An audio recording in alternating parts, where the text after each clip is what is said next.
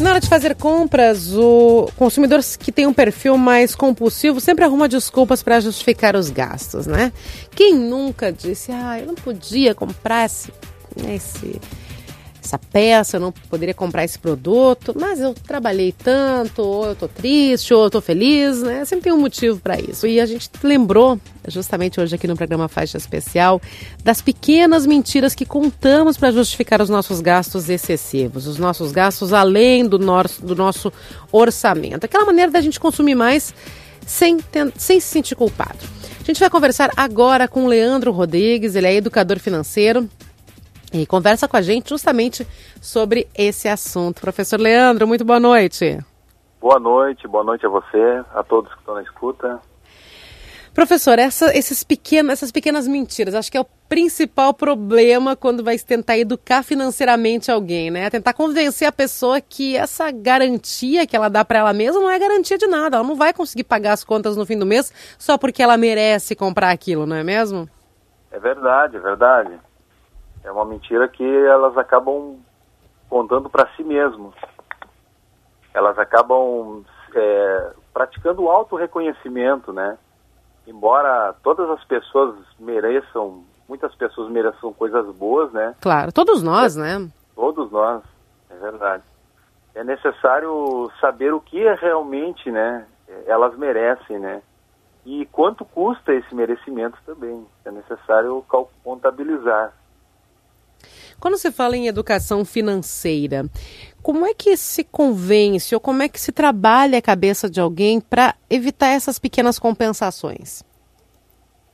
Ah, para evitar essas pequenas compensações, a, a, base da educação financeira, um dos pilares da educação financeira, é, a, é justamente a mudança de comportamento.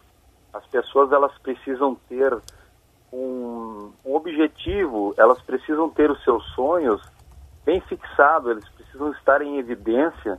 Ou seja, a pessoa ela tem que saber o que ela quer da vida, aonde ela quer chegar. Porque quando você não tem um objetivo, o, sobra dinheiro para gastar com qualquer coisa, né? É, sobra entre aspas, né? Porque às vezes a pessoa está gastando sem poder gastar também, né, professor? É verdade. As pessoas acabam é, gastando o excedente, né, por falta de, Hoje o mercado, né, existe muita, muita oferta, né, e, e esse auto-reconhecimento, eu mereço, isso pode custar muito caro. Né, e fica até minha pergunta para os ouvintes, né, você merece, mas merece o quê? Será que você merece longas prestações, 360 prestações?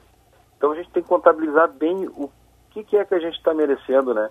Hoje nós, é, quem convence muitas vezes, né, são as propagandas alucinógenas, que levam as pessoas a acreditar que precisam muitas vezes de produtos que não vão fazer falta, né? Nós somos aquilo que nós ouvimos, aquilo que nós vemos e aquilo que nós sentimos. Então, se nós não tivermos um objetivo claro, nós vamos nos deixar ser levado por essas propagandas. Mas quando nós temos um objetivo bem definido, esse objetivo serve como uma espécie de fortaleza. Antes de fazer qualquer consumo, será que esse consumo vai me aproximar do meu projeto ou vai me afastar? Se vai se afastar, né, se afaste também da, desse consumo inconsciente. Bom, tem também aquela outra parte do, em vez do eu mereço, é o eu preciso, né? Eu preciso desse produto, eu preciso mesmo. Como é que é essa ponderação? O que, que, o que, que a gente precisa de verdade? É, cada pessoa, né, ela tem que fazer uma autoavaliação para saber o que ela realmente precisa, né? O problema é o seguinte, ao invés das pessoas comprarem para resolver uma necessidade, elas compram para fugir de um determinado problema. É importante né, que o consumo ele venha após um planejamento financeiro, uma boa pesquisa de preço. Não vale a pena nós gastarmos para estar ostentando um, um padrão de vida, ostentando status. Aí nesse momento a gente acaba passando de consumidor para um consumista, né? Então é importante que as pessoas elas se conscientizem e verifiquem o que é, o que é realmente se é um, um produto de para sua necessidade, né?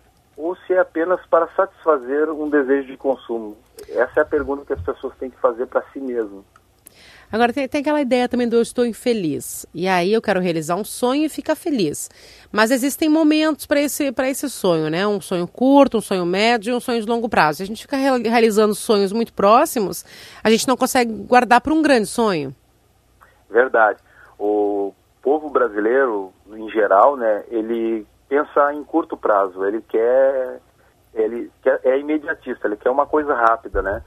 E essa felicidade que a gente está falando, eu, eu, estou infeliz se eu consumir, se eu comprar, se eu tiver poder de compra, isso vai me fazer mais, mais feliz. Isso acontece com muitas pessoas ansiosas, depressivas, né?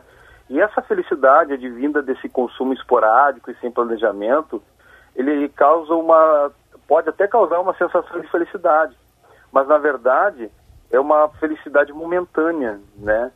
É o é uma felicidade momentânea. A gente sabe que o dinheiro ele não proporciona felicidade para ninguém, ele não traz felicidade. Mas a falta de dinheiro, né, ou dinheiro em escassez, ele proporciona muita infelicidade. E certo é que as pessoas, ela, ela se sente aliviada por um breve momento, né, através do poder de compra, através do poder de consumo.